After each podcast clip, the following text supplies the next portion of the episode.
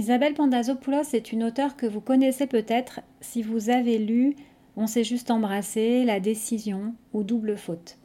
Elle a publié début 2020, toujours aux éditions Gallimard, un roman qui a pour titre Demandez-leur la lune. C'est un roman que je défendrai sans aucun doute en comité de lecteurs. Il met en scène quatre jeunes, Lilou, Samantha, Bastien et Farouk. Voici les premières lignes de la quatrième de couverture.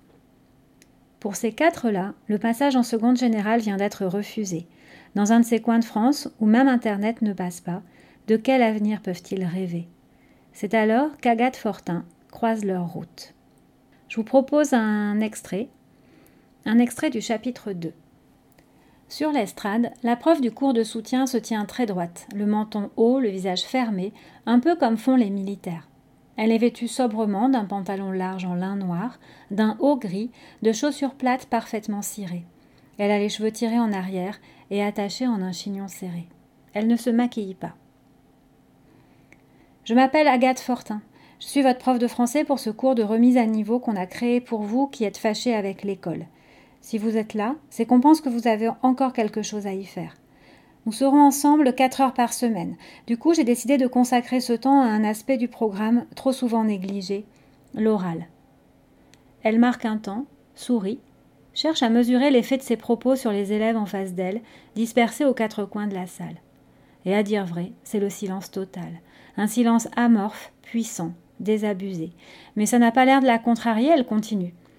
Je suis convaincue que prendre la parole s'apprend, et surtout que c'est un moyen essentiel pour faire de vous des citoyens avertis et des êtres humains ouverts sur l'autre et sur le monde.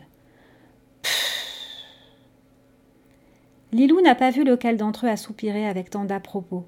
C'est vrai qu'elle a un peu allumé la prof avec ses grandes phrases exaltées. Elle en fait trop, comme si elle leur vantait un voyage sur la Lune ou la dernière lessive qui lave plus blanc que blanc. Forcément, ça les rend méfiants.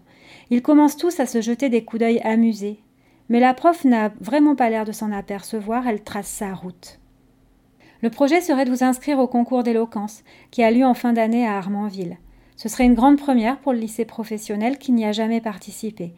Bien sûr, il vous appartiendra de vous y présenter ou pas. Voilà, j'ai tout dit. Ah non, j'oubliais. Ceci évidemment a lieu sur la base du volontariat. Si ce programme ne vous convient pas et que vous préférez des cours plus classiques, vous avez le droit de sortir immédiatement.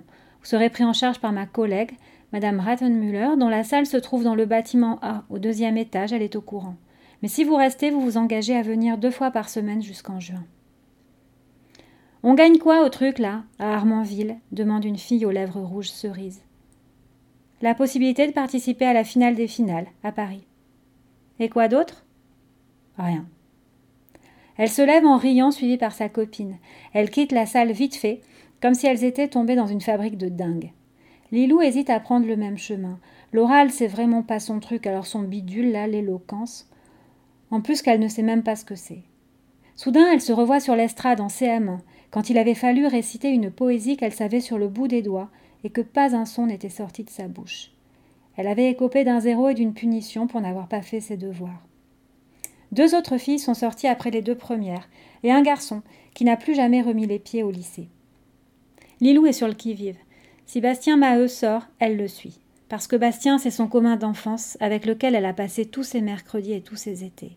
C'était avant. Avant Kylian, mais aussi avant qu'il se mette à grandir. De le voir là, elle n'en a pas cru ses yeux. Elle savait qu'il avait arrêté l'école, mais pensait qu'il était bien sur les chantiers avec son père. Ça lui a fait battre le cœur de croiser son regard.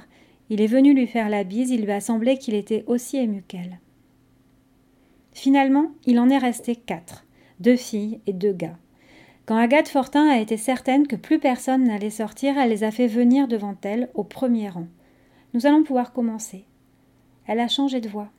Lilou se rend compte qu'elle a des yeux bleu-gris et qu'ils brillent d'un drôle d'éclat, mat. À tour de rôle, vous allez vous lever, vous présenter et donner les raisons qui vous ont conduit là, ici, aujourd'hui dans ce cours, même si vous ne saviez pas encore ce que vous alliez y faire. Bastien lève le doigt. Ça fait sourire Lilou. En classe, il a toujours été très pénible et très insolent. Et si on vient plus, je veux dire, euh, rapport à l'engagement, vous faites quoi? Agathe Fortin sourit sans sourire, un sourire froid, et elle plonge son regard dans celui de Bastien. Que voulez-vous savoir? Ben, vous nous marquez absent ou prévenez nos parents? Je crois qu'on ne s'est pas bien compris, jeune homme. Vous vous êtes engagé vis-à-vis de moi, vis-à-vis des autres et surtout vis-à-vis de vous-même. Si vous rompez cet engagement, la parole que vous nous avez donnée, ce sera beaucoup plus grave et difficile et même douloureux qu'un mot dans le carnet pour papa-maman. Vous n'êtes plus un enfant, n'est-ce pas?